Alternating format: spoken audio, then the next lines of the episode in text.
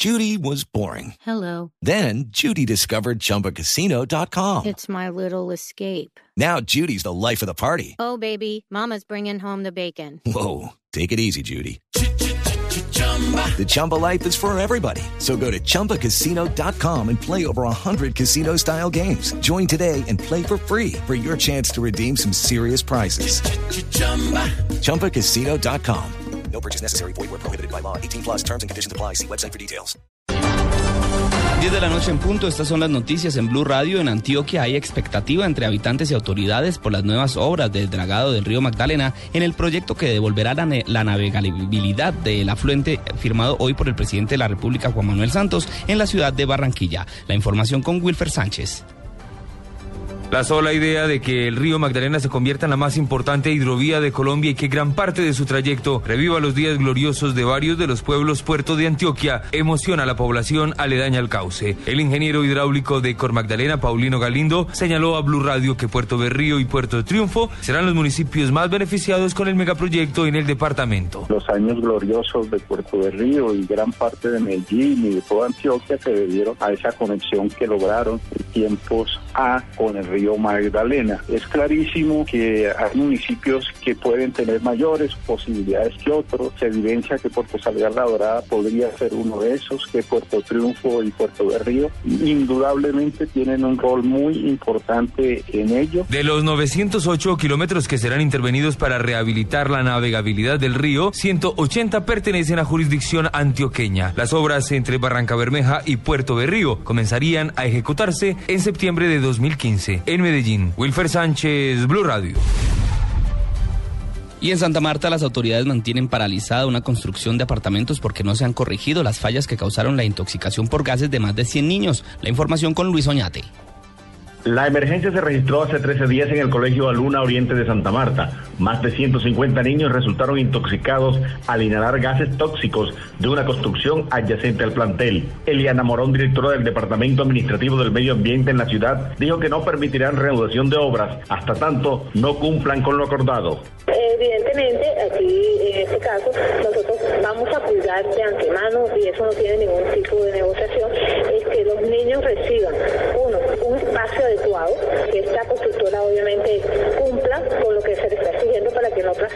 La construcción de varias torres de apartamentos permanece paralizada. En Santa Marta, Luis Oñate Gámez, Blue Radio.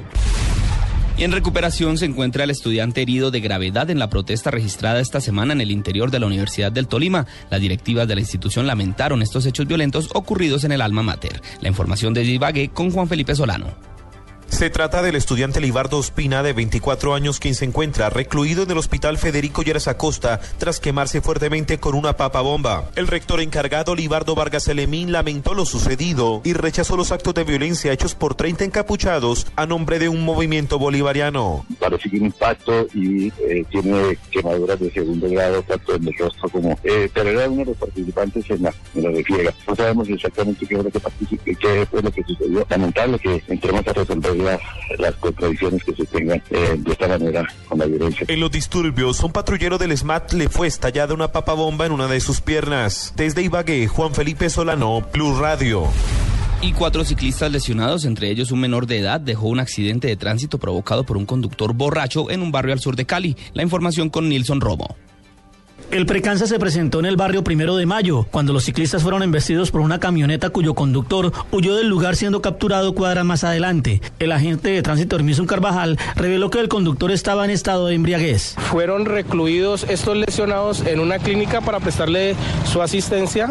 Eh, en todo hecho, siempre se generaliza cuando hay un menor de por medio. Eh, las presuntas secuelas que le pueden quedar. Fue ubicado el conductor en la calle 10, carrera 44, y se envió a la gente de tránsito para que elaborara la prueba de alcoholemia. La prueba de alcoholemia arrojó grado 1. Según las autoridades, el menor de 13 años de edad se encuentra en grave estado de salud. El conductor de la camioneta se encuentra detenido en la fiscalía. Desde Cali, Nilson Romo Portilla, Blue Radio.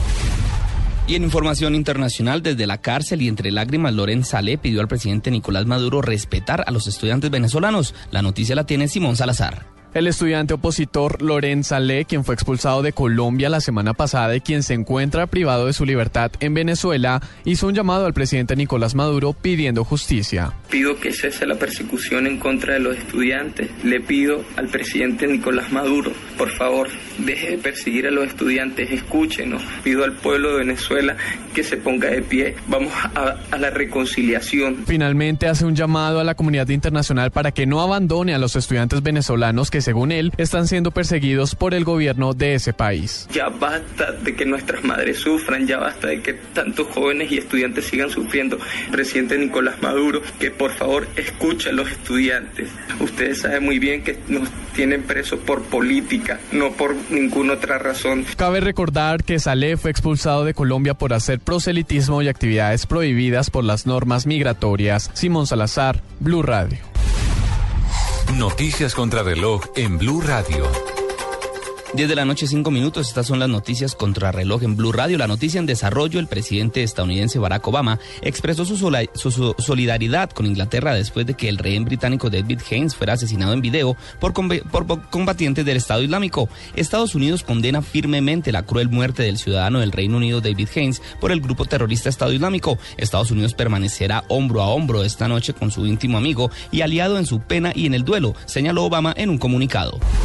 La cifra, más de 4.000 cupos ofrece el SENA para estudiar una carrera tecnológica en programas como contabilidad y finanzas, producción, producción multimedia y gestión empresarial. Y quedamos atentos al asesinato del ganadero Jesús Osorio Mejía, fundador de la Convivir Papagayo, quien había sido condenado en 2009 a tres años de prisión por concierto para delinquir. La ampliación de estas noticias en blurradio.com continúen con Electro Blue.